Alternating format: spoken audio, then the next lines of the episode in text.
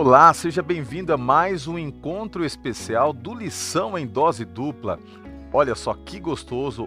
Semana passada eu pude ler ali os comentários.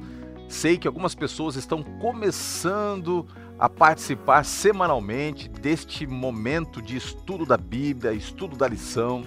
Pessoas da nossa associação aqui, a Paulista Sudeste, pessoas de outras associações, amigos, até mesmo alguns que não pertencem à igreja, mas estão gostando de estudar a Bíblia conosco. Que bom que estamos juntos e mais uma semana aqui nos encontramos para estudar agora a sétima lição. O tempo passa rápido demais. Já estamos na sétima lição. Daqui a pouquinho vamos abrir a Bíblia, vamos estudá-la com poder, na autoridade do Espírito Santo. E olha só, muito bom também ter aqui um Jonas, um fujão que esteve longe, mas está voltando.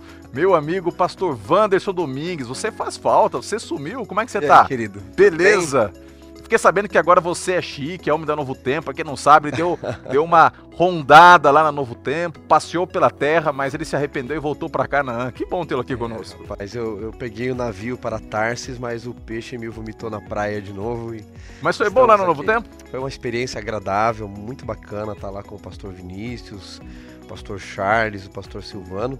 A próxima lição, né, do próximo trimestre todinho estaremos lá divulgando lição em dose dupla, porque é o seguinte, o carro-chefe é aqui, viu, gente? Vocês podem assistir lá, mas sempre aqui, porque aqui você tem um estudo semanal e um papo mais pessoal ali. Então assistam os dois, tá bom?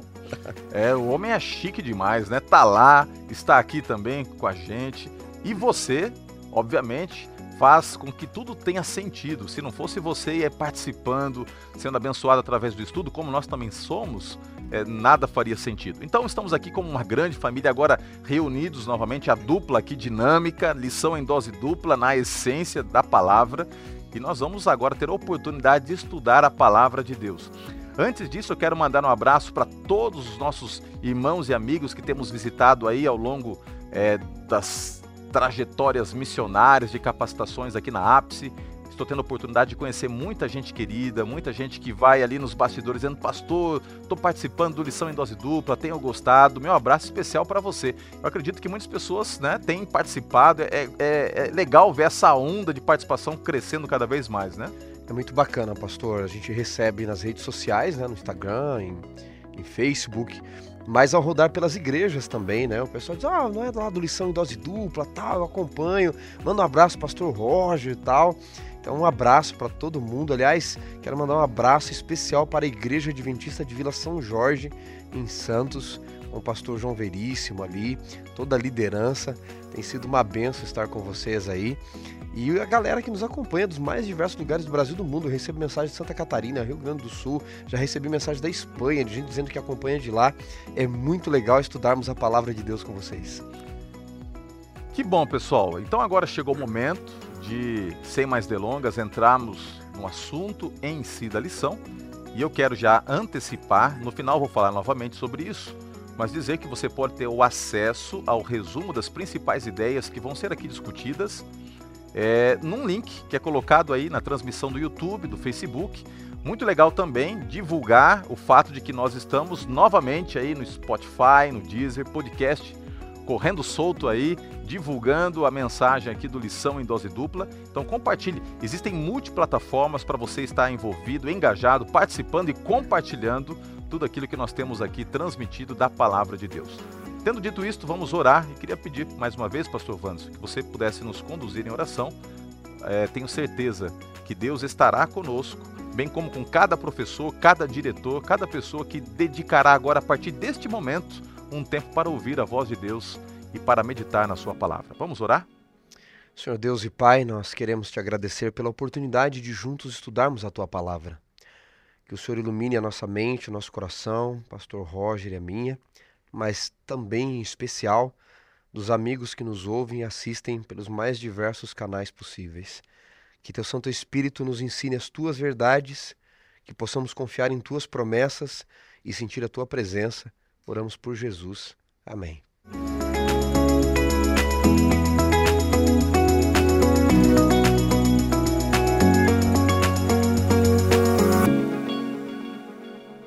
Vamos lá? Pegue a sua Bíblia, eu já peguei a minha aqui, e vamos abrir no livro de Gênesis, capítulo 15. Então, se você tem aí a sua Bíblia, aproveite agora para abri-la no livro de Gênesis, no capítulo 15. Nós vamos ler aqui o verso 2, que é o verso principal da lição. E eu fiz questão de abrir a Bíblia, tem aqui na lição o verso, mas eu fiz questão aqui de abrir a Bíblia, e a minha Bíblia diz o seguinte: Respondeu Abrão: Senhor Deus, que me haverás de dar se continuo sem filhos, e o herdeiro da minha casa é o Damasceno Eliezer? Aqui nós temos uma angústia que é expressa nessa conversa que Abraão tem com Deus. Mas essa angústia é porque, na perspectiva de Abraão, Deus estava demorando para concluir o efeito central da sua promessa, que era dar um filho àquele casal que, devido à situação física de impossibilidade, não podia desfrutar da paternidade. Quando a gente olha para a vida de Abraão, para a vida de Sara, a gente percebe algumas coisas interessantes. A lição vai falando sobre isso.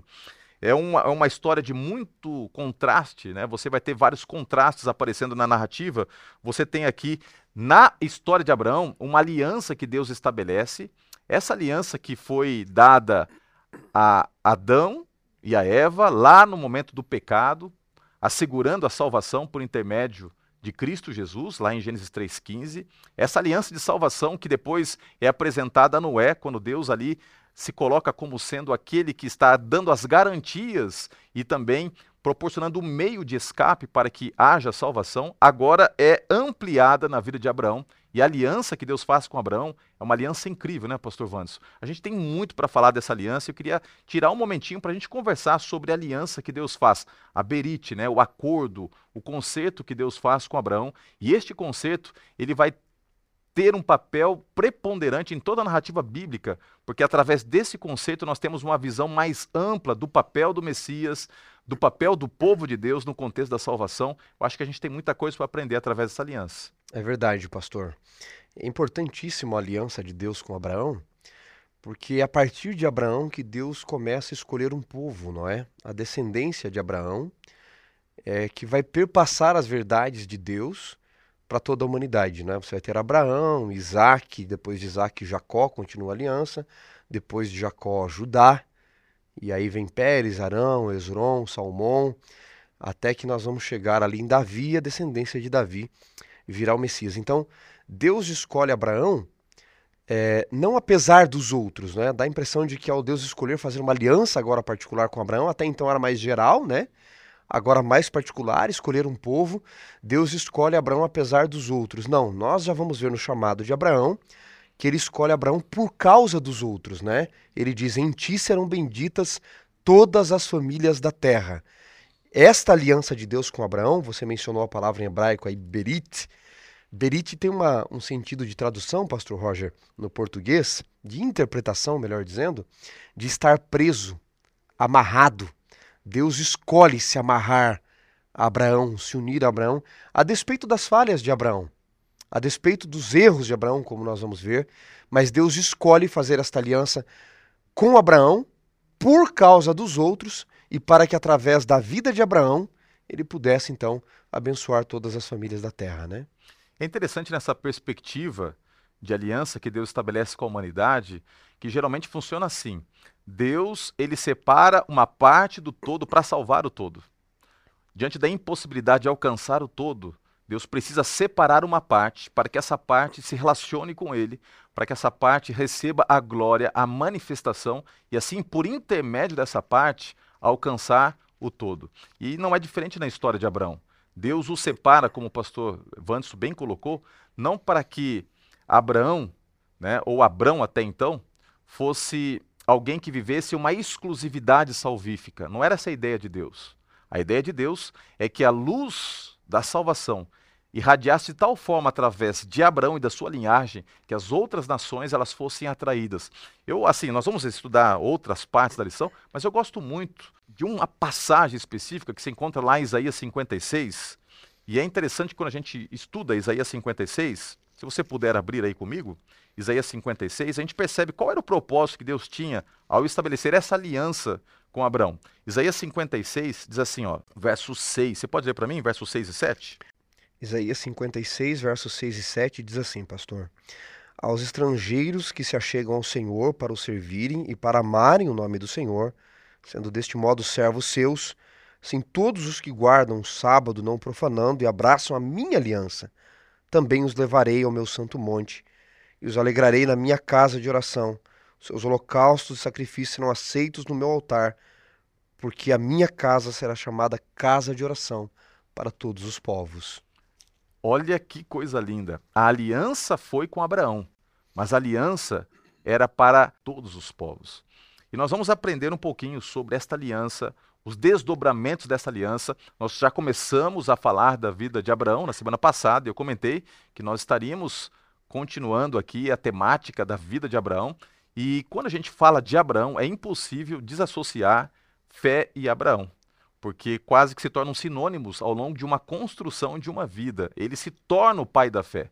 Ele não é o pai da fé do dia para a noite, ele aprende a viver com Deus e nessa jornada, como nós comentamos a semana passada, Deus vai lapidando a vida de Abraão e a fé vai se é, potencializando, se torna algo realmente exponencial na vida desse homem a fé de Abraão. Vamos falar um pouquinho sobre a fé de Abraão.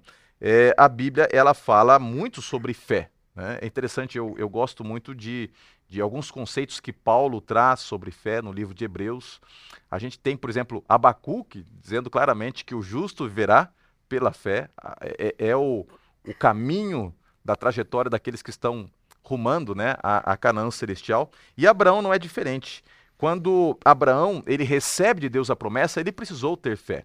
Quando você vai lá para é, o livro de Gênesis, no capítulo 12, ali nós temos, perceba, vamos voltar aqui no tempo, tentar nos contextualizar, fazendo de conta que estamos lá vivendo a história nos dias de Abraão. Perceba que estamos falando de alguém que não pode ter filhos porque a esposa é estéril. E Deus chega para este homem e dá a promessa de que ele e ela seriam pais. Ele já estava quase perto dos 100 anos, né? A esposa também, já avançada em dias. Fisicamente era impossível. E Deus diz assim: olha, sai da tua terra, né? capítulo 12, verso 1. Disse o Senhor Deus a Abraão: Sai da tua terra, da tua parentela, da casa do teu pai, e vai para a terra que te mostrarei.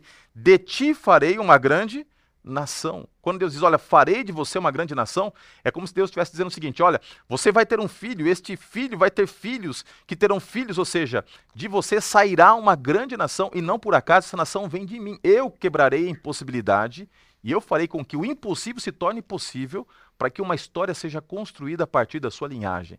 Já por aí ele poderia, se fosse partir do pressuposto humano, duvidar de Deus, questionar a palavra de Deus. Porque muitas vezes Deus chega para você e para mim e apresenta coisas que são difíceis de ser absorvidas, de ser compreendidas. E a gente tem esse desafio de viver pela fé. Muitas vezes nós não entendemos o que Deus está pedindo. Sabe? É difícil às vezes você ter que crer sem estar vendo né? e, e rumar nessa direção. E quando Abraão ele se torna um homem de fé, você percebe que Deus ele não promete cumpre a sua promessa na sequência. A espera também ela tem um papel, né, de, de, de ensino, né? Quando a gente aprende a esperar no Senhor, não apenas no tempo certo Deus executa para o propósito certo, mas em nós do jeito certo Ele trabalha. Isso é verdade, pastor. O que você falou é muito importante porque é o exercício da fé, né? Se Deus chega para Abraão, promete o filho e na sequência Sara já engravida, qual seria a dificuldade de Abraão? Mas a fé, ela é um processo de caminhar com Deus, não é? Quando Hebreus 11 define fé como a certeza das coisas que não vemos, né? O cumprimento das coisas que se esperam, está dizendo que a gente já acredita antes dele se cumprir de fato, que ele vai cumprir a sua palavra. Paulo traz uma definição interessante no livro de Gálatas sobre a fé de Abraão. Por quê? Os judeus, nos dias de Paulo, costumavam usar Abraão como alguém que era o exemplo de quem fora justificado pela salvação das obras. Eles usavam como exemplo Gênesis 22, onde Abraão quase sacrificou Isaac. E em Gálatas 3, pastor Roger, no verso 6 em diante, Paulo diz assim: Olha, é o caso de Abraão, que creu em Deus e isto lhe foi imputado por justiça. Ele repete isso, nosso guia traz Romanos 4,3, é o mesmo texto, né? Ele a mesma citação. No verso 8 ele diz assim: Ora, tendo a Escritura previsto que Deus justificaria pela fé os gentios, prenunciou o Evangelho a Abraão: Em ti serão abençoados todos os povos. De modo que os da fé são abençoados como crente Abraão. Todos quantos, pois, são as das obras da lei estão debaixo da maldição, porque está escrito: Maldito todo aquele que permanece em todas as coisas escritas no livro da lei. Aí no verso 13 ele diz assim: Cristo, no entanto, nos resgatou da maldição da lei, fazendo-se ele próprio maldição em nosso lugar. Verso 14: Para que a bênção de Abraão chegasse aos gentios em Cristo Jesus, a fim de que o recebêssemos pela fé. Assim como Abraão teve que receber o filho já pela fé, como o pastor Roger colocou, era humanamente falando impossível Sara engravidar, nós também já recebemos o filho pela fé em suas promessas. E aqui Paulo nos dá um exemplo interessante sobre fé. A fé de Abraão e o exemplo de Abraão como pai da fé não vem por causa das obras. Vem antes dele receber um filho, antes dele sacrificar um filho. E quando Abraão ainda era um pagão, nem circuncidado ele estava. Deus já o havia chamado. Deus vai fazer a promessa e dar a circuncisão bem depois, que era o que os diferenciava. E tem um outro detalhe da fé que me chama a atenção aqui, pastor Roger, no texto, porque o texto diz assim, ó, Cristo, não é, pela fé, nos resgatou da maldição da lei. Eu gosto sempre de definir fé pelo que fé não é. Eu tenho dito que fé, primeiro, não vale pelo seu tamanho, ela vale pelo seu fundamento. Isso é fé. Jesus disse: se ela for do tamanho de um grão de mostarda, mas estiver na base correta, você vai mover montanhas. A fé, ela não é autogerada, é o Espírito quem gera a fé em nós. Fé é como se apaixonar. Você não acorda um dia e diz assim, belo dia para se apaixonar hoje. Não vou para a cama sem me apaixonar. Não é assim que funciona. Você não aperta um botãozinho e se apaixona. Um dia você sai e encontra uma pessoa no trabalho, na escola, sei lá, na faculdade, na igreja, e o jeito daquela pessoa, a personalidade daquela pessoa desperta algo em você. Não depende da sua capacidade, mas da outra de gerar paixão em você. Depende do espírito gerar fé em você. Outra coisa, pastor Roger. Aqui eu aprendo que fé não é contra as obras. Embora a fé não venha pelas obras, a fé não é contra as obras. A Bíblia diz que Cristo nos resgatou da maldição da lei, falando de Abraão. Cristo não nos resgatou do princípio da lei. Ele nos resgatou, ele nos livrou da maldição, não do princípio. Abraão deveria continuar nos princípios da lei. Então há muita lição na vida de fé de Abraão e na vida de fé que eu e você devemos viver. Quando alguém caminha pela fé, com Deus, não significa que essa pessoa não terá momentos dentre esta relação com o Senhor em que haverá, quem sabe, dúvidas, haverá, quem sabe, incertezas. Agora, quando você está caminhando pela fé e algo não faz sentido, vou fazer um, um convite para você. É, não seja hipócrita. Não chega para Deus e, e, e, converse com Ele como se estivesse tudo certo, tranquilo, porque os grandes homens de Deus, quando você lê a Bíblia, você percebe que eles sentiram na liberdade, de com sinceridade, mas também respeito, de abrir o coração para o Senhor, desabafar e colocar em suas lutas, dificuldades, colocar para fora, talvez, é, a, a impossibilidade que eles viam no tocante ao rumo que Deus estava dando às suas vidas. E Deus nunca ignora alguém que é sincero, alguém que abre o coração. Deus, ele é solícito em ouvir, ele sabe que somos pó. Algumas vezes ele responde explicando os porquês, outras vezes ele simplesmente se manifesta para que através da presença dele nós continuemos a crer, né? E no caso aqui de, de Gênesis capítulo 15, perceba que no capítulo 12 Deus promete fazer de Abraão uma grande nação. Mas no capítulo 15, havia já se passado mais de 10 anos e nada de filho. Aí um dia Deus dá uma visão para Abraão. E Abraão aproveita essa oportunidade para abrir o coração. Olha só, vamos ler aqui o que está escrito em Gênesis capítulo 15. A Bíblia diz o seguinte: Depois desses acontecimentos, veio a palavra do Senhor a Abraão numa visão e disse: não temas, Abraão, eu sou o teu escudo, o teu galardão será sobremodo grande. Respondeu Abraão: Senhor Deus, que me haverás de dar se continuo sem filhos, e o herdeiro da minha casa é o Damasceno Eliezer? Disse mais Abraão: A mim não me concedeste descendência, e um servo nascido na minha casa será o meu herdeiro. A isto logo respondeu o Senhor, dizendo: Não será esse o teu herdeiro, mas aquele que será gerado de ti será o teu herdeiro. Então conduziu para fora e disse: Olha para os céus e conta as estrelas, se é que o podes. E lhe disse: Assim será a tua posteridade. Ele creu no Senhor e isso lhe foi imputado por justiça. É interessante que quando ele tem esse momento de titubear na fé, ele se aproxima de Deus e Deus diz assim: Abraão, eu preciso te ensinar algo. Eu sou o teu escudo, você pode confiar em mim. Eu sou aquele que cuida de você, é aquele que mantém a promessa. É em mim que você vai encontrar o sentido não apenas na promessa, mas para a sua vida. E então Deus faz algo lindo. Deus permite que através de todo esse contexto o pai fosse trabalhado. Porque a intenção de Deus não era apenas dar o filho. Escute só o que eu vou te dizer, algo muito forte, tá? Presta atenção. O foco de Deus não era apenas dar um filho para Abraão. O foco de Deus era fazer de Abraão verdadeiramente um pai. E um pai não é construído do dia para a noite. Um pai, ele é trabalhado, ele é lapidado antes do nascimento e após o nascimento.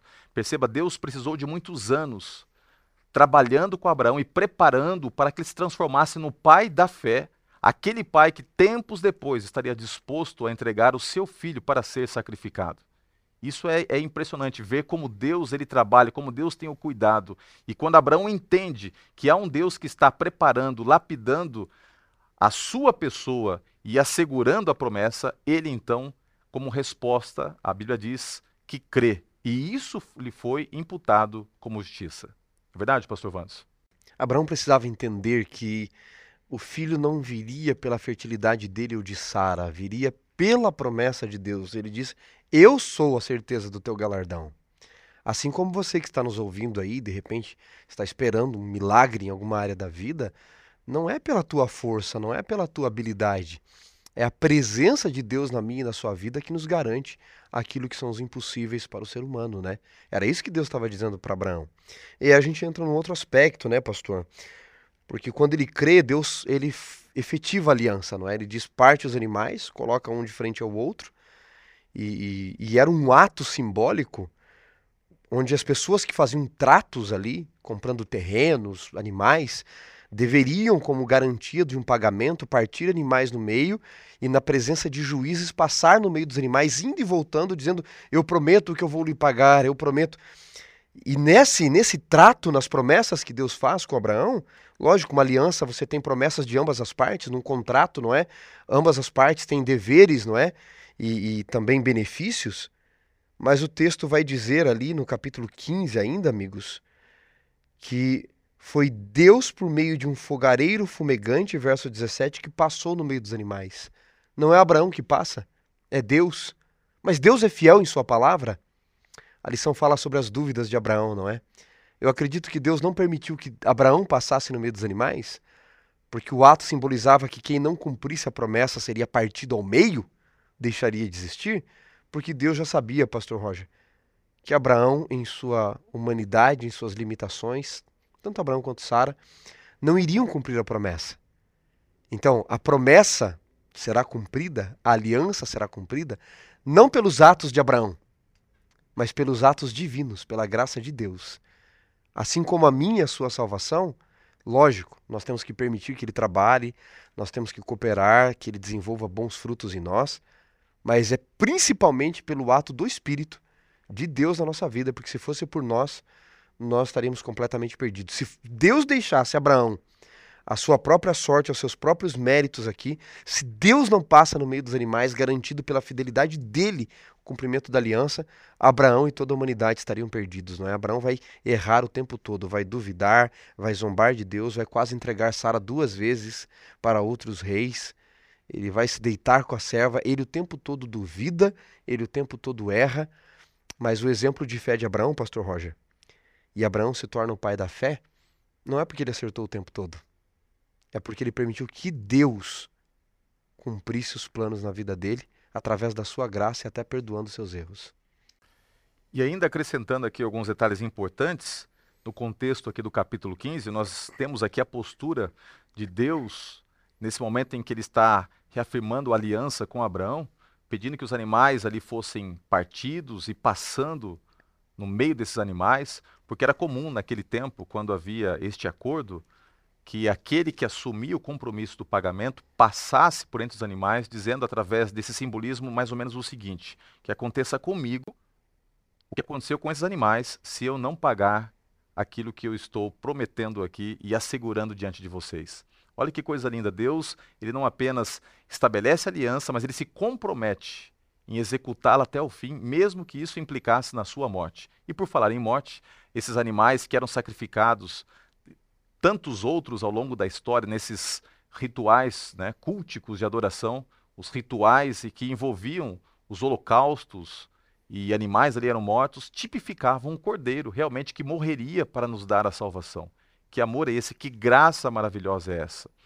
E um ponto importante que a gente tira disso aqui também é que esse Deus que assegura, que se compromete, é um Deus que tem muita paciência conosco. Porque quando a gente vai para o capítulo 16, a história muda completamente.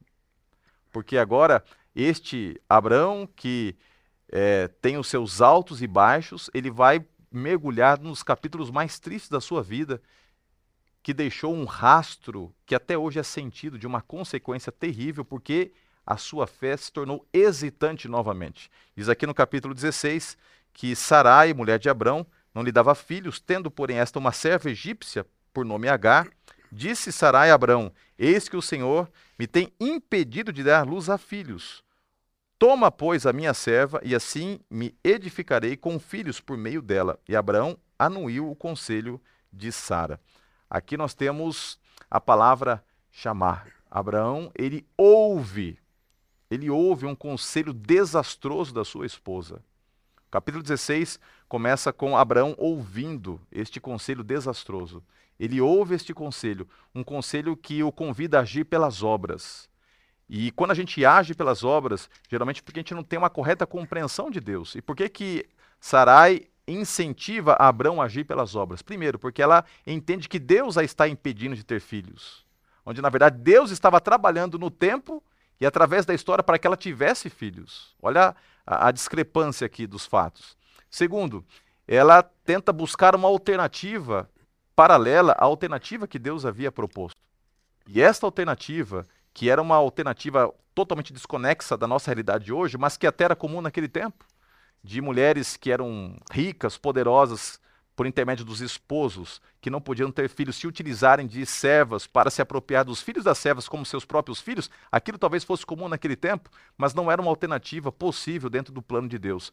Quando Abraão ouve sua esposa em ouvir, em vez de ouvir a Deus, isso vai ter sérios problemas, que serão apresentados não apenas na narrativa, mas visualizados até hoje, né, pastor?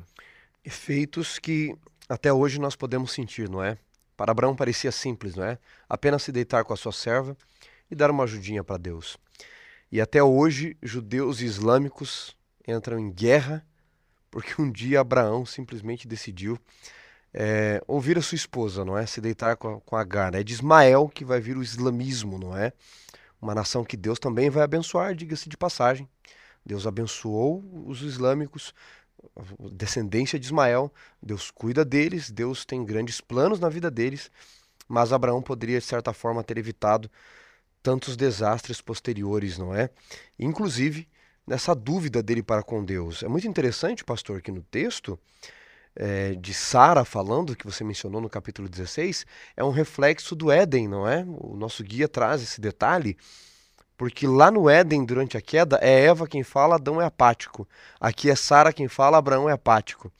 É Eva quem começa falando para Abraão e Deus para Adão, e Deus quem termina falando. Aqui é Sara que começa falando para Abraão e o anjo do Senhor que é Deus que termina falando, não é? Lá Eva peca no Éden porque ela ocupa o lugar de Deus. Ela decide o que é bom ou ruim, não é? Na narrativa de Gênesis era Deus que dizia o que era bom ou ruim e a mulher vendo o fruto e vendo o que era bom, diz a narrativa. Aqui, Deus prometer em Gênesis 16 dar um filho e Sara diz: Fica tranquilo, eu vou ocupar o lugar de Deus e eu vou dar um jeitinho para você. Se deita com a minha serva. Quantas consequências terríveis vieram na vida de Abraão e até hoje tem alguns reflexos e, e aconteceu simplesmente porque um dia Sara decidiu ocupar o lugar de Deus e porque Abraão, ao invés de ouvir de início a voz de Deus, ouviu a voz de Sara. quantas coisas acontecem na nossa vida também. Quando nós ocupamos o lugar de Deus, queremos ser o Deus da nossa própria vida, ou ao invés de ouvirmos a voz de Deus, ouvimos outras vozes que ecoam no mundo, dizendo: Não, Deus pediu isso, mas faça outra coisa. O verso áureo de Israel era: Shema Israel Adonai Elohim Adonai Errad. Shema, ouve, ó Israel, o Senhor nosso Deus é o único Deus. Parece que ele estava ecoando isso para Abraão. Não é a Sara. Não é através dos conselhos dela e do jeito dela. É do meu jeito, Abraão. Mesmo que pareça impossível, não é? Tem grandes lições para a nossa vida aqui, não é, pastor? Muitas lições, lições preciosíssimas. Quando a gente vai agora para o capítulo 17, na continuidade da história de Abraão, acontece uma, uma cena interessante. Eu me lembro quando estava ensinando o meu filho mais velho a andar, o Luquinhas. Lucas era um menininho de mais ou menos um ano de idade quando ele começou a andar. E ele já mostrou que tinha vontade de andar porque começou a tropicar aqui e ali. E eu peguei na mão do meu filho e comecei a andar com ele. E eu me lembro do dia em que ele aprendeu a andar. Foi num shopping lá na cidade de Florianópolis. Eu segurei na mão dele e ele meio que queria se soltar da minha mão. E enquanto ele estava tentando caminhar ao meu lado, às vezes ele soltava da mão dele, dava uns passinhos e caía. Eu segurava a mãozinha dele, levantava, ele andava um pouquinho e caía. E quando eu me lembro dessa história pessoal particular, praticamente eu estou, de alguma forma, por tipologia, analisando a história de Abraão. Abraão caindo e Deus levantando Abraão. Abraão errando e Deus levantando Abraão. E nesse processo, a fé sendo construída. E agora vem um momento em que Deus ele vai sacramentar a aliança e dar uma virada, uma guinada na vida de Abraão, através de três coisas que aparecem aqui. Primeiro, Deus estabelece uma marca visível. Nós vamos falar sobre a circuncisão, que é uma maneira de Abraão não apenas ver, mas sentir no seu próprio corpo o efeito da aliança. Deus vai mudar um nome de Abraão e também de Abraão e de Sarai. Uma outra coisa que nós poderíamos aqui destacar. E Deus vai dar também para ele a segurança de que ele está no controle, estabelecendo posteriormente o tempo do nascimento. São algumas coisas que a gente vai analisando aqui. Pastor, vamos falar sobre essas coisas, né? É, a aliança, ela, é, ela, ela nos dá a certeza de que as marcas ficam na nossa vida, Deus muda a nossa história, muda o nosso nome, e Deus depois assegura até mesmo o tempo. Quando você vê, Deus estabelece, olha, daqui a tanto tempo vai nascer a criança. Ou seja, Deus ele coloca a sua aliança numa perspectiva histórica também. Vamos falar um pouquinho sobre isso? Exatamente. Deus aparece para dizer para Abraão que os atos dele e de Sara não foram completos. E ele vai usar a expressão aqui no capítulo 17, verso 1, anda na minha presença ser perfeito, que é um sentido de completo seja completo. Os seus atos são incompletos sem mim, Abraão. Ele está estabelecendo aqui princípios com Abraão, não é?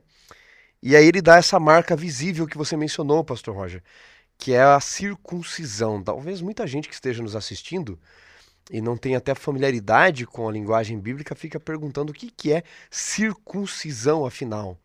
Por que, que Deus estabelece esta marca de aliança com Abraão? Não é a circuncisão nada mais é do que um corte, não é, no órgão genital masculino ali no prepúcio, e fica uma marca visível, obviamente. Agora me chama a atenção porque Deus escolhe esse tipo de ato, não é? Uma marca muito dolorida, um ato muito dolorido para a época, pastor Roger. Não havia bisturi, não havia anestesia, as facas eram uma pedra um pouco afiada, não é? Então só de pensar você imagina a dor que deveria ser. Inclusive Jacó, quando faz uma aliança de circuncisão com Siquemitas, com o povo de Siquém, eles ficam dias e dias com dores de morte, não é? Ou seja, se uma das promessas a Abraão era lhe dar um filho, é exatamente no órgão genital masculino, no órgão reprodutor, que simbolizava a reprodução, que Deus dá uma marca dizendo: Abraão, você está incapaz, percebeu? Porque não é por sua capacidade, é por minha capacidade, pelo meu milagre. Não é por suas obras, são pelas minhas ações ao seu favor. De uma estéreo, não é? Por duas vezes na Bíblia, isso é muito interessante, pastor Roger. Por duas vezes na Bíblia, ao começar uma, um povo e ao mandar o Messias, Deus se vale de uma mulher, primeiro estéreo e depois de uma virgem, para mostrar que são as ações dele em prol da humanidade, não do homem em si, não é? Então, você tem essa marca da circuncisão, a incapacidade humana naquele momento de gerar, e depois você mencionou, pastor, ele muda o nome de Abraham, Abrão, e Sarai para Avraham e para Sara. Nessa mudança de nome acontece algo muito interessante. Deus não muda nomes só por mudar nomes. Deus muda vidas. Deus muda rumos, sentidos de vidas. Em nenhuma ocasião bíblica Deus mudou um nome sem mudar uma vida, sem dar novos propósitos, novas perspectivas. Abrão, que é príncipe exaltado, ou pai exaltado, passa a chamar Avraham, pai de muitos povos. E Sarai vai se tornar então também a minha princesa, não é? Veja, para mudar o nome de Abraão e de Sara, Deus faz uma coisa interessante que a gente não nota em português. Ele acrescenta apenas uma consoante no nome de Abraão. Avraham, Avraham para Avraham. Ele acrescenta o ret, ou ret, como alguns pronunciam. E ele tira o iod, que é o i final do nome Sara, e acrescenta esse ret também, que para nós seria o H, vamos dizer assim, numa transliteração. Em outras palavras, Deus pega, pastor Roger, uma consoante que aparece duas vezes no seu nome, Yahweh. Essa consoante aparece duas vezes no próprio nome de Deus e ele insere no nome de Abraão e tira uma vogal do nome Sara e acrescenta essa consoante, Sarai para Sara. Ele está dizendo: Estou colocando o meu nome em vocês. Vocês vão levar o meu nome a partir de hoje. Nessa mudança de nome, Deus insere o nome dele para também mostrar um novo propósito de vida a Abraão e a Sara. E, e um terceiro aspecto nessa situação de Deus agora estar ratificando a aliança e operando essas mudanças é que Deus ele chega para Abraão e ele percebe que a falta de percepção e a limitação humana em entender que Deus ele trabalha no tempo e tem o tempo sob controle estava incomodando o seu servo. E é no capítulo 18 que ele aparece para mudar essa história. Interessante que Abraão já tinha rido quando Deus havia prometido o filho é, e ele, ele ri numa, numa atitude de, de, de, incredulidade, de que aquilo realmente poderia ser possível. E agora, no capítulo 18, nós temos Sara rindo. E quando é, Deus aparece no verso 9, capítulo 18, verso 9, diz assim: Então lhe perguntaram, Sara, tua mulher, onde está? Ele respondeu: Está aí na tenda. Disse um deles: Certamente voltarei a ti daqui um ano, e Sara, tua mulher, dará luz a um filho. Sara o estava escutando à porta da tenda atrás dele. Abrão e Sara já eram velhos, avançados em idade. E Sara já havia cessado o costume das mulheres. Riu-se, pois, Sara no seu íntimo, dizendo consigo mesma: Depois de velha, e velho também o meu senhor, terei ainda prazer?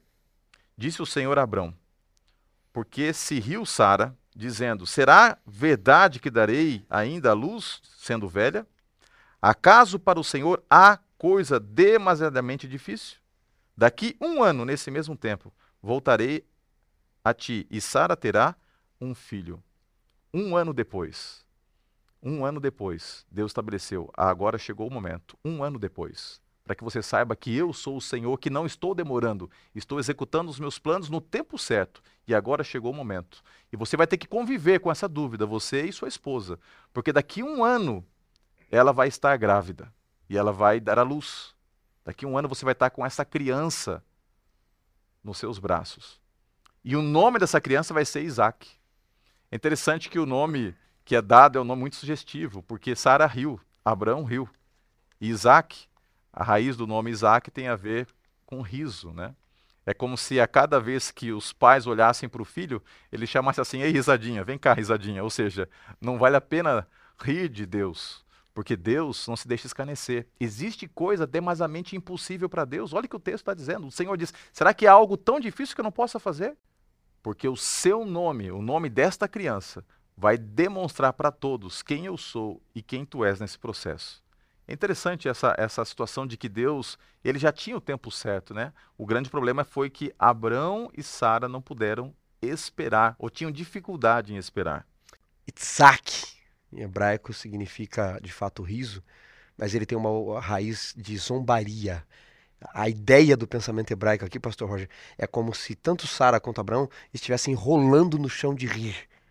Como pode o Senhor fazer isso das limitações humanas? E, e de fato o menino era lembrança não só de que Deus transformou a tristeza em riso, tinha um lado bom, mas também de que eles zombaram de Deus, não é? Um outro detalhe nos textos que você mencionou, pastor Roger, no capítulo 18, é a forma como Deus aparece para eles, né? andantes. Na cultura greco-romana era muito costume os poetas relatarem que os deuses deles andavam como mendigos andando, errantes pelas estradas, e apareciam nos lares, e aqueles que recebiam bem esses deuses, mas eram andantes, não é, mendigos ali, ele, e os alimentava, eles não só lhes dava revelações, como os abençoava. Zeus, na cultura grega, costumava andar assim. Quando Abraão recebe esses três estranhos, né, hospitalidade, xenia em grego, receber bem o estranho, o estrangeiro, Abraão recebe e o chama de Adonai, não é o meu Senhor. O próprio Deus estava ali na figura de um, de um ser humano para ele.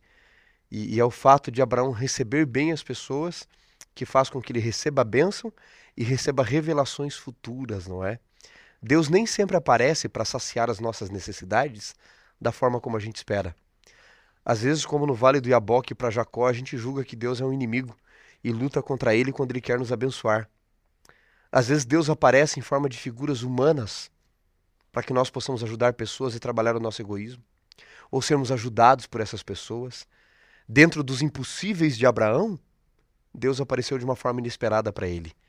Mas foi o fato dele receber e tratar bem o estranho, o estrangeiro, que fez com que ele recebesse então de novo essa bênção, dizendo que Sara daria luz e recebesse revelações futuras. Quantas lições para nós cristãos na forma como nós recebemos as pessoas em nossos lares e nossas igrejas também, não é? Eu queria ler o seguinte, olha só o que diz o, o nosso guia de estudos aqui na parte final. A presença de Deus confirmou a sua promessa. Ele viu Sara, que se escondeu atrás de Abrão e conhecia os seus pensamentos. Ele sabia que ela tinha rido. E riu foi a última palavra. O ceticismo de Sara se tornou o ponto em que ele cumpriria a sua promessa e veio Isaac. E eu acho assim tão lindo que quando a gente olha para a história de Isaac, ele assume esse papel de ser o filho da promessa. Ele entendia sobre o seu passado por aquilo que foi exposto pelos seus pais, como ele era um milagre de Deus. Ele aprendeu a conviver com os pais e, embora também tenha errado no processo da sua vida, algumas lições fortes nós vemos em, em Isaac. Né? Por exemplo, ele é um dos pouquíssimos que se salvam na narrativa bíblica que acabam tendo uma relação monogâmica. Ele, ele talvez, talvez, pelo fato de ter entendido e até sido exortado pelo pai do que tinha acontecido quando ele desobedeceu. Eu não sei, eu penso comigo, eu não, não, não me recordo agora de nenhuma citação específica do Espírito de Profecia e da Bíblia sobre isso, mas talvez pelo fato de ele ter entendido no que acontece quando alguém duvida de Deus, ele decide ter um rumo diferente, aprendendo com as virtudes do pai e também aprendendo com os erros. Isaac, Isaac ele se transforma realmente numa bênção, e a história de Isaac é que possibilita a continuidade da linhagem que vai abrir espaço para a vinda do Messias. Exatamente, é muito sábio aprender com os nossos erros, mas é melhor ainda aprender com os erros dos outros, né? Isaac viu aquilo que dera certo ou não na vida de Abraão. Não que ele não tenha tido seus erros também, não é? Teve suas falhas, mas você vê, né, como você mencionou, nessa narrativa toda de Gênesis, que Isaac ele parece que evita algumas coisas pela qual Abraão havia passado, não é? Mas acaba cometendo seus próprios erros depois, e a graça de Deus tem que incidir sobre ele também, não é? E o ápice, né, da vida de Isaac é quando ele, tendo o livre-arbítrio, aceita ser oferecido como um holocausto ali, né? Aquilo para mim é uma coisa incrível, porque se Isaac é colocado nessa história ao lado de Abraão, a gente percebe que Abraão, ele é o pai da fé, mas Isaac foi o filho da fé também, né? Ele foi filho da fé. Por que, que ele foi filho da fé? Porque ele não foi obrigado a se oferecer como sacrifício. Afinal de contas, quem iria morrer não seria Abraão, seria Isaac. E não por isso, né? E não por menos também que a gente passa a entender que ele, de certa forma, é ali quando está ali no monte, ele acaba assumindo o papel de Cristo de maneira tipificada. Ele acaba sendo um tipo de Cristo. Abraão, ele é o pai da fé, mas Isaac, ele acaba sendo um tipo de Cristo. Depois nós vamos poder aprender um pouquinho mais, explorar mais essa questão também. O fato é que a história nos mostra que Abraão, ele vai sendo agora Abraão, ele vai sendo visitado por Deus. Visitado por Deus. E a lição traz algo interessante que acontece aqui no capítulo 18. Já dando continuidade à estrutura da narrativa, a Bíblia diz que houve uma intervenção divina. E essa intervenção é a intervenção de juízo. Deus novamente se apresenta a Abraão e Deus ele traz uma notícia triste, uma notícia de juízo, de destruição. Abraão, ele é algo assim de caso de estudo mesmo, né? Ele é alguém que a gente tem que parar, analisar, estudar, porque é, os seus erros nos ensinam muito, os seus acertos também nos ensinam muito, e não por acaso foi o pai da fé. Ele agora passa a ser um intercessor nessa história, porque Deus ele anuncia o juízo, ele fica sabendo que Sodoma e Gomorra, a terra que o seu sobrinho tinha escolhido para morar, seria agora vitimada pelo juízo divino, porque chegou o momento em que Deus não podia mais tolerar. E aqui vem um ponto interessante, fazendo uma, agora uma aplicação histórica para os nossos dias. Deus ele não é conivente. Deus é um Deus que tem seus desígnios eternos. Mas chega um momento em que Deus ele não pode mais tolerar a maldade. Ele não tolerou mais. Chegou o um momento em que a última gota de maldade faz com que se transborde né, o cálice né, da ira de Deus. Perceba que no tempo certo ele se manifestou. Chegou um momento que ele não pôde mais conter a sua justiça e veio o dilúvio. No momento exato em que a última gota da maldade extrapolou a paciência de Deus e ele precisa executar o seu juízo, vê a destruição de Sodoma e Gomorra. E a gente sabe que estas últimas gotas de maldade estão extrapolando o cálice da, da ira de Deus vai se manifestar quando ele voltará para botar um ponto final em toda essa história. E aqui, quando você olha para Abraão, você vê que Abraão ele está ali arrazoando com Deus. Senhor, e se lá tiver 50 pessoas? O Senhor não poupa? Ok, se tiver 50 pessoas, eu não vou destruir. Senhor, mas se tiver 40, 30, ele vai ali, vai ganhando. Se tiver 10 pessoas, ele vai diminuindo, diminuindo. E Deus, ok, se tiver 10 pessoas. Mas você vê aqui nesse episódio, o índice de maldade é tamanho que nem 10 pessoas em duas cidades super populosas, uma região extremamente desenvolvida, nem 10 pessoas. Na verdade, somente três se salvaram. Ló e suas duas filhas. A maldade humana ela vai ganhando proporção. E aqui nós temos um contraste, porque se por um lado a narrativa está falando de bênção, de aliança, de salvação por intermédio de uma linhagem, de uma hora para outra a história dá uma guinada e vai mostrando que essa salvação ela era realmente essencial. Porque se não fosse Deus estabelecer a sua linhagem de salvação, a sua aliança com Abraão, o mundo se transformaria numa grande Sodoma e Gomorra. Se não fosse pela linhagem que Deus estabeleceria, é, o final de todas as coisas já teria que ser antecipado há muito tempo, né? O que impede que Deus execute, talvez, o seu juízo eterno ainda nos nossos dias é porque aqui ainda está o remanescente. É uma coisa para a gente. Tem coisas para a gente tirar daqui, para cavar nesse texto aí, né, pastor? Vamos lá. Tem muitas lições, pastor. A primeira delas de que a aliança não nos tira da responsabilidade de sermos luz no mundo e intercedermos por outro. A aliança de Deus, através da sua graça, como nós já estudamos, não é? nos conduz à salvação, mas, embora a salvação seja individual, a jornada é coletiva, né? E Abraão sabia disso. Eu não posso me eximir também do outro. A salvação é individual, Ló tinha que responder por ele, mas não é por isso que Abraão deixa de interceder por ele e por toda uma cidade. A aliança nos conduz, portanto, a sermos intercessores para a salvação de outros. Aquele que recebeu a aliança e recebeu a salvação de Deus e não entendeu que tem responsabilidade de trabalhar na salvação das pessoas, não recebeu a aliança. Não entendeu qual o propósito da aliança. A gente começou dizendo que Deus escolheu Abraão não por não apesar dos outros, mas por causa dos outros, e aqui está esse reflexo na prática. Uma outra coisa que me chama atenção aqui, pastor Roger, é o fato de Abraão arrazoar com Deus, não é? Se cumpre o que diz o profeta Isaías, né? Vinde e arrazoemos. E Abraão começa a discutir com Deus ali, né? Os dois anjos vão para Sodoma e Gomorra para visitar Ló e tentar livrá-los e destruir a cidade. E Abraão está ali dizendo: Senhor, se houverem 50, o senhor destruiria 30. E aí ele chega a um limite, né? Se por acaso existirem 10 justos na cidade, o senhor destruiria a cidade? Ou pouparia por causa dos 10 justos? E Deus diz a Abraão: se eu encontrar 10 justos ali, eu não destruo. Por que, que Abraão não ousou falar, Senhor, e se tiverem 5?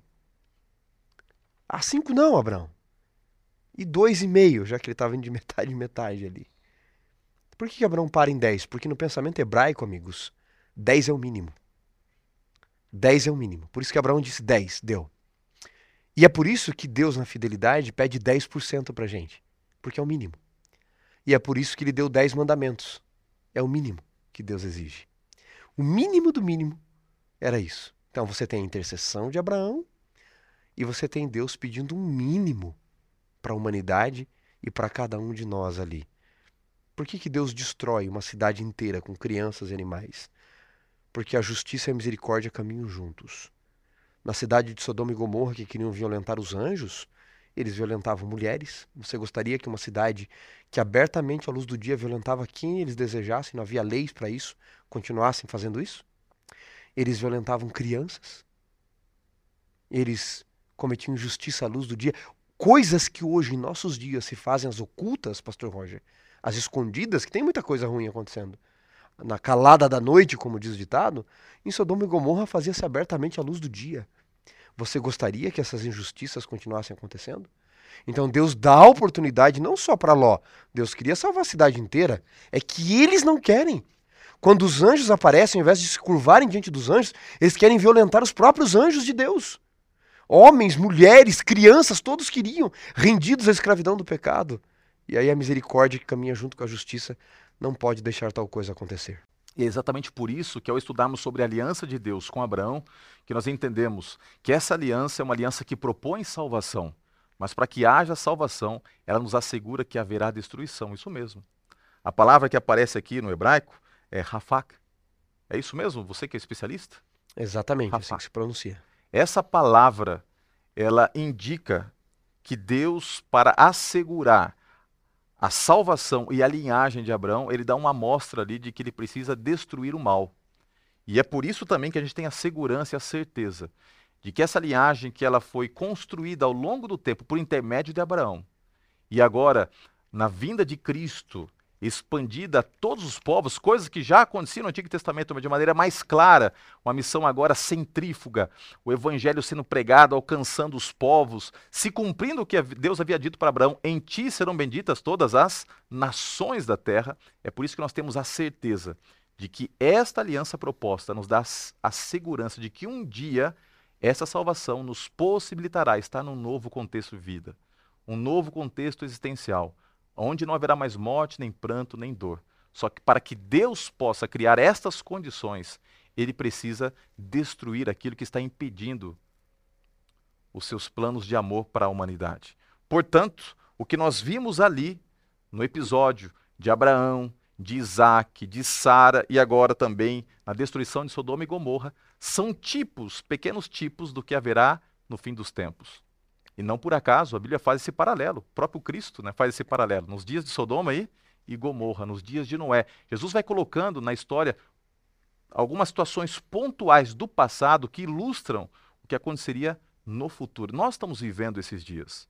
Agora, veja uma coisa importante. A gente aprende tanta coisa linda na história, a gente vai extraindo esses elementos, mas não é para que nós sejamos historiadores, é para que a nossa fé seja alimentada. Por que, que a gente estuda sobre a vida de Abraão? Para que nós possamos ter a mesma postura que Abraão teve no passado. Por que, que a gente, é, ao analisar a vida de Abraão, o que aconteceu com Sodoma e Gomorra, nós ficamos em paz? Porque se Deus manteve Abraão e a sua linhagem, a despeito de todas essas adversidades no passado, Deus vai manter ainda hoje aqueles que escolhem abraçar a sua aliança. E quando se manifestar a justiça eterna e final de Deus, eliminando o pecado, nos restará aquilo que foi prometido a Abraão a oportunidade de encontrarmos nele a figura do nosso escudo. Deus é nosso refúgio e fortaleza, socorro bem presente nas tribulações. Quando a gente olha, fazendo uma aplicação escatológica aqui para nós encerrarmos, quando a gente olha para essa vida de Abraão de altos e baixos, Deus sempre esteve ali protegendo, cercando Abraão e sua linhagem como um escudo num ambiente de paganismo, de hostilidade, de tanta coisa ruim. Deus colocou a sua mão sobre Abraão através da aliança. E a mão do Senhor estará sobre os seus filhos nesse momento final. Esta mão que nos assegura a confiança que temos que no momento mais crítico da história, que ainda está por vir, mil cairão ao nosso lado, dez mil à nossa direita, mas nós não seremos atingidos. Por quê? Porque escolhemos fazer do Senhor o nosso escudo. Eu reafirmo meu desejo de fazer de Jesus o meu escudo. E você, reafirma também? Olha, que coisa linda a gente vai poder conversar com os nossos alunos, conversar com as pessoas que nos cercam, apresentando. Eu espero que você seja muito usado por Deus, que tenha sabedoria para compartilhar também aquilo que Deus nos colocou como objeto de estudo durante essa semana. Lembrando a você também que você pode acessar o conteúdo através do link, tanto pelo YouTube quanto pelo Facebook. Ali você vai ter o resumo de tudo aquilo que nós conversamos. Foi muito bom, né, pastor? Foi uma benção estudarmos. Semana que vem estamos de volta aí, não é verdade? Tirando mais lições da vida de Abraão, das promessas cumpridas, mas que, como Abraão, nós possamos confiar nas promessas daquele que não pode errar. Então, feche os seus olhos, vamos falar com Deus. Senhor Deus, obrigado por estudarmos um pouco mais sobre a vida de Abraão, sobre a aliança de salvação que o Senhor estabeleceu com ele, que nos alcança também ainda hoje. E pedimos humildemente que o Senhor nos mantenha firmes neste propósito de te servir, que nosso acordo de pertencemos a ti seja um acordo construído pela fé, em que entendamos a graça maravilhosa de Cristo como elemento central que moldura a nossa fé. E assim, ao caminharmos contigo, possamos ter o mesmo desfecho de vida que Abraão teve. Porque um dia, quando Abraão descansou, lhe foi assegurada a certeza da vida eterna. E nós queremos também ter essa certeza na nossa vida. E ao olharmos para o mundo, para a Sodoma e Gomorra dos nossos dias, que possamos também ter a certeza de que isso tudo está com os dias contados, de que em breve estaremos contigo num ambiente em que não haverá mais morte, nem pranto, nem dor, nem tanta injustiça e maldade reinante nos nossos dias. Obrigado por estas promessas, por essa certeza, que a tua bênção esteja sobre cada professor, cada professora, cada pessoa que se deleita em estudar a tua palavra e que participa ativamente da escola sabatina. Obrigado por isso, que tenhamos a tua paz em todos os momentos da nossa vida. Em nome de Cristo Jesus nós oramos. Amém. Até a semana que vem.